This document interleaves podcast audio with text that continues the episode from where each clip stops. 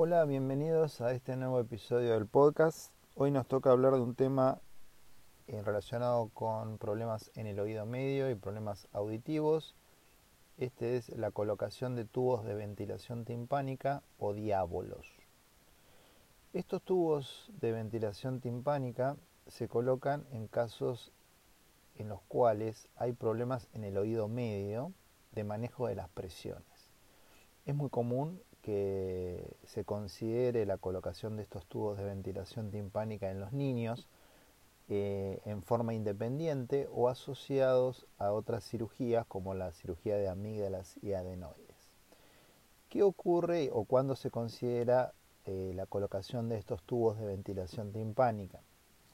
Bueno, se considera cuando la persona sufre problemas auditivos en forma persistente, un tipo de hipoacusia que se denomina hipoacusia conductiva.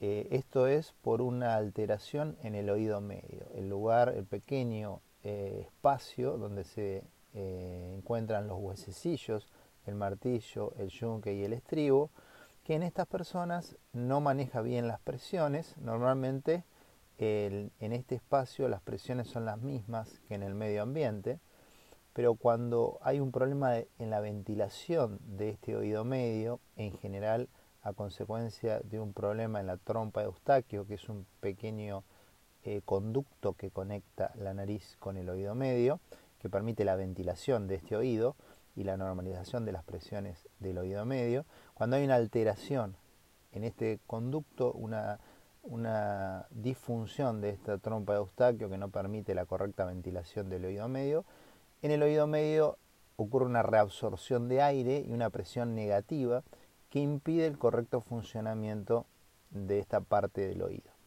En ese caso la persona tiene un problema auditivo en uno o ambos oídos en forma persistente eh, que genera este tipo de inconvenientes, o sea, no poder escuchar bien. Además, accesoriamente a esto, puede producir otras consecuencias eh, no deseadas por retracción del tímpano, al haber una presión negativa en el oído medio, el tímpano, membrana timpánica, se, tiende a retraer y adherir a estas estructuras del oído medio los huesecillos, y esto puede acarrear otras complicaciones más importantes, por ejemplo, el colesteatoma, del que hablamos en podcasts anteriores, que para su resolución requiere procedimientos quirúrgicos eh, más amplios en algunos casos. Bueno, entonces si el médico detecta este problema de hipoacusia conductiva por disfunción de la trompa de Eustaquio, es común que pueda considerar la colocación de estos tubos de ventilación timpánica. En general, la colocación de estos tubos normaliza la presión en el oído medio, creando una perforación del tímpano artificial y se restablece la audición normal de la persona.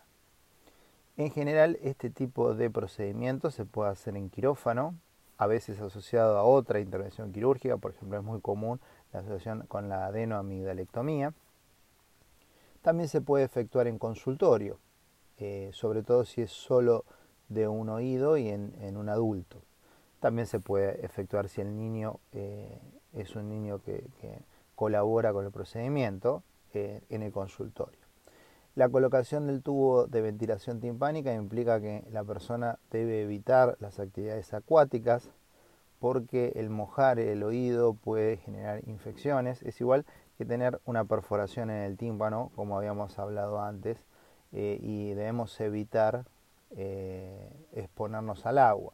Si es un agua segura, por ejemplo el agua de la ducha, y la persona se moja y tiene un tubito de ventilación colocado, un diablo, en general no hay grandes consecuencias, pero hay que evitar en lo posible esto y sobre todo evitar eh, hacer una inmersión de la cabeza en aguas no seguras, por ejemplo, eh, piletas de natación mal manejadas o, lagunas o arroyos, donde el agua puede contener gérmenes peligrosos que pueden poner en riesgo eh, a la persona, generando una infección muy seria en el oído. A veces se puede generar incluso infecciones graves. Entonces la persona que tiene un tubo de ventilación timpánica colocado debe eh, cuidarse de no mojar el oído, también requiere controles periódicos Y hay varios tipos de tubo de ventilación, algunos eh, se eliminan en forma espontánea después de algunos meses o años de tenerlos colocados, otros el médico decide cuándo eh, los saca eh, a este tubo de ventilación, entonces ahí habría que se discute en cada caso con el paciente cuál es el tubo más adecuado.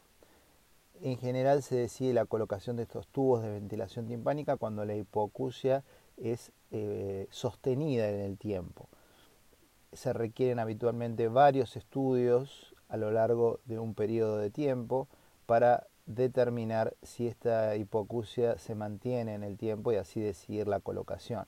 No olvidemos que situaciones de disminución de audición, moco en el oído medio e hipoacusia conductiva transitorias son muy comunes, sobre todo en los niños. Entonces, por un periodo corto de tiempo puede ser normal eh, vernos en esta situación y no necesariamente eh, tenemos que considerar la colocación de los tubos de ventilación timpánica. Si, si nosotros hacemos un seguimiento de la persona y esto se mantiene en el tiempo eh, y genera problemas eh, de audición sostenidos, después de varias audiometrías reiteradas, podemos considerar la colocación sí, de estos tubos de ventilación. También se pueden indicar algunos estudios complementarios importantes, para esta hipoacusia conductiva, como es la nasofibroscopía, para evaluar cómo está la trompa de Eustaquio, evaluar la nariz, cómo respira ese paciente, si hay alguna otra alteración. A veces se pueden pedir tomografías para valorar mejor eh, este, este, espacio que es la trompa de Eustaquio, a ver si hay alguna alteración, alguna compresión de la zona.